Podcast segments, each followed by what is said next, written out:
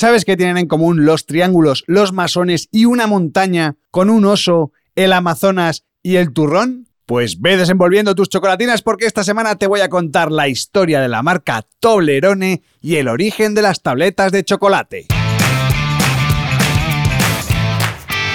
Brand Stoker con Rubén Galgo.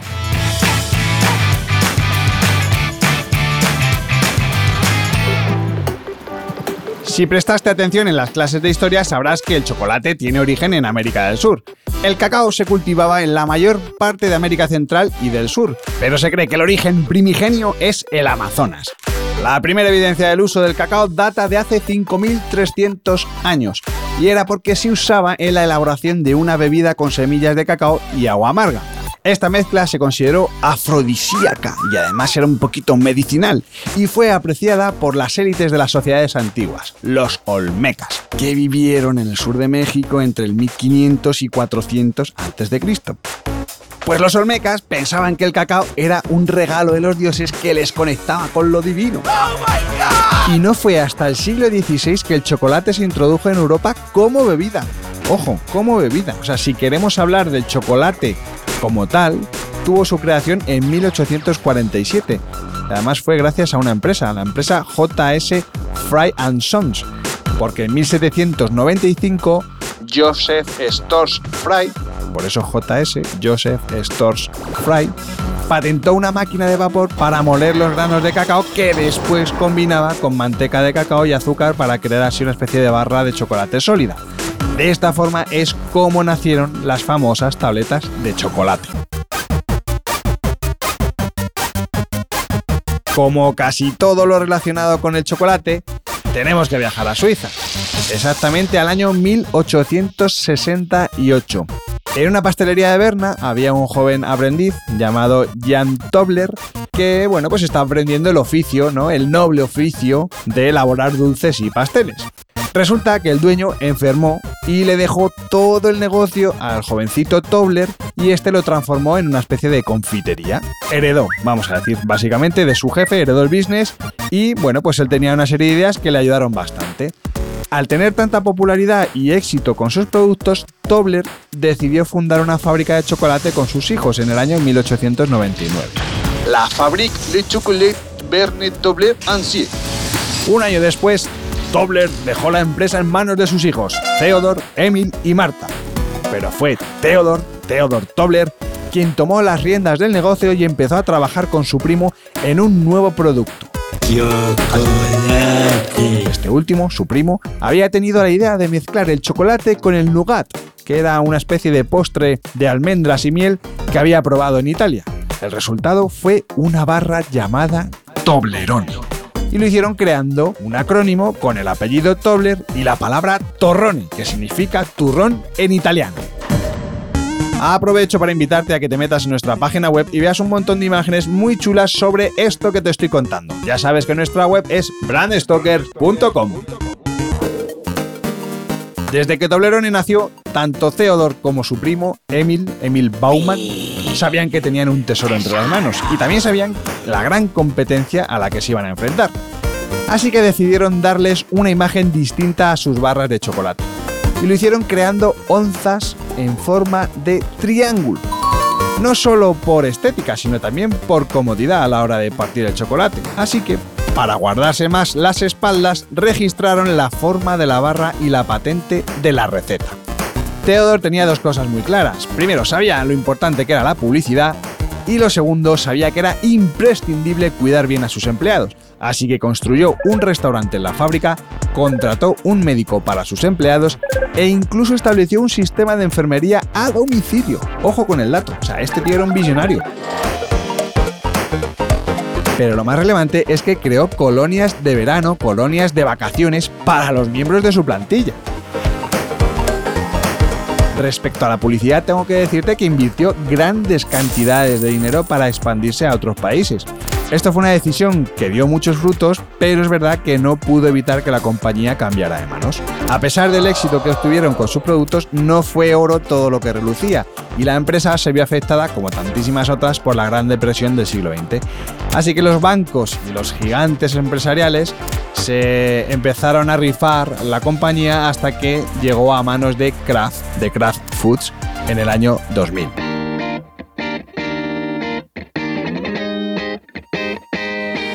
Este podcast es una iniciativa de Brand Stoker, el estudio especializado en creación y gestión de marcas de Rubén Galgo.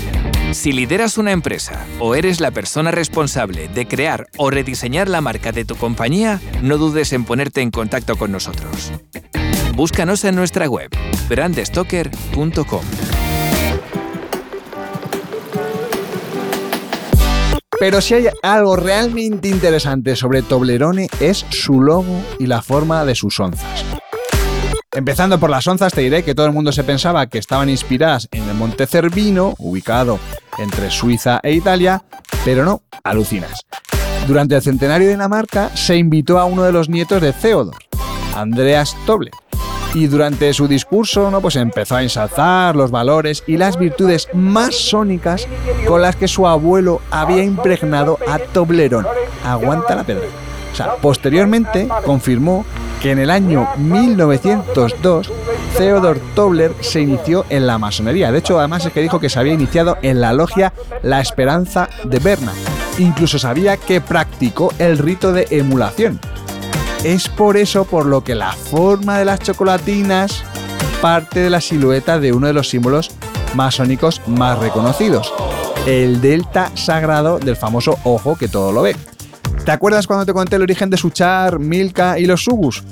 Pues sí. Esos mismos dulces también eran suizos y también eran de un masón. Y aunque las onzas no hayan cambiado de aspecto, la imagen de Toblerone esconde además muchas modificaciones. Antes de llegar al popular logo o símbolo del oso, la primera imagen que representó a Toblerone fue un águila, un águila con las banderas de Suiza y de Berna, lugar en el que Jan abrió la primera confitería y Theodor creó Toblerone.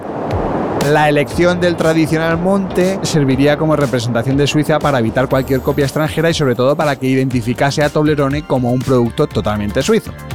Más tarde diseñaron el logo que todos conocemos, el del famoso Monte Cervino, con esa silueta de un oso escondida en la montaña. Pues es que ni siquiera en este logo dejaron de representar sus orígenes, pues es que el oso es el símbolo de la ciudad de Berna, que es conocida como la ciudad de los osos, apareciendo incluso en el escudo de la localidad.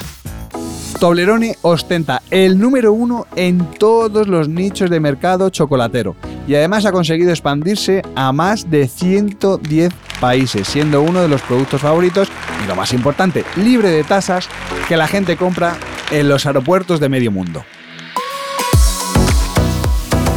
Por otro lado, Mondelez, Mondelez International, la empresa que sustituyó a Kraft Foods como propietaria de Toblerone, dice que el 96% de las chocolatinas creadas en Berna van dirigidas a países extranjeros, gozando de un gran aumento de popularidad mundial que se ha mantenido con los años.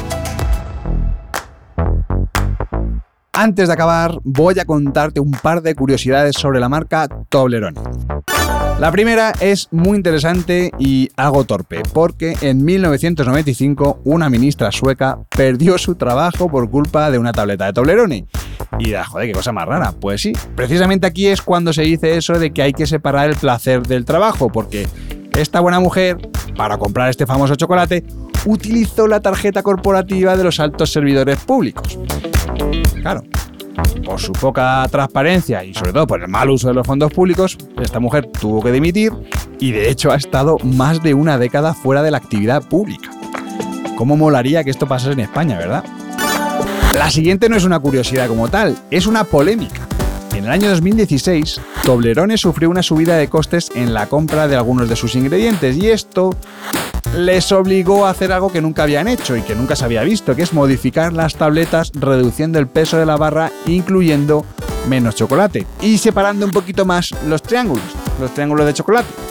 Como te puedes imaginar, la gente se volvió loca ante aquel disparate y comenzaron a criticar la falta de chocolate y lo finas que eran aquellas tabletas. Así que obligaron a Toblerone a lanzar un comunicado explicando su situación.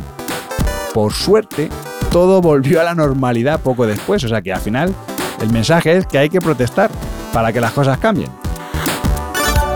Y por último, tengo que contarte que desde 2023 Toblerone no podrá utilizar la icónica silueta del monte más famoso de Suiza que te acabo de cantar en todo este podcast. No lo pueden usar en el packaging de sus chocolates. Y la razón es que pese a ser fundada en Suiza, no podrá decir que sus productos son 100% suizos. Y esto tiene que ver porque Mondelez ha decidido trasladar parte de la producción a Eslovaquia.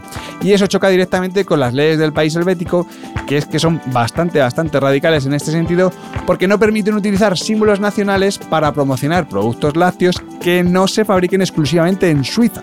Claro, ya sabes que en Suiza el chocolate es el buque insignia, vamos a decir. Así que esta medida obligará a Toblerone a modificar su empaquetado para sustituir la imagen del Monte Cervino por una cumbre más genérica. Si te ha gustado este episodio, te invito a que escuches la siguiente marca con historia en la que te hablaré de Netflix y el origen de las plataformas de streaming.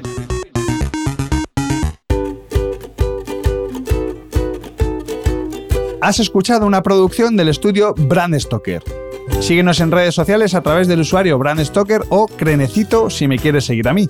No olvides comentar este episodio, valorarlo con 5 estrellas, darle a me gusta o compartirlo en tus redes sociales. Y si te has quedado con ganas de más, descubre nuevos episodios y contenido adicional en brandstoker.com y los principales agregadores. Y recuerda, como dijo Paul Rand, el diseño es simple, por eso es tan complicado. Hasta el próximo programa. ¡Chao! Brand Stoker con Rubén Galgo.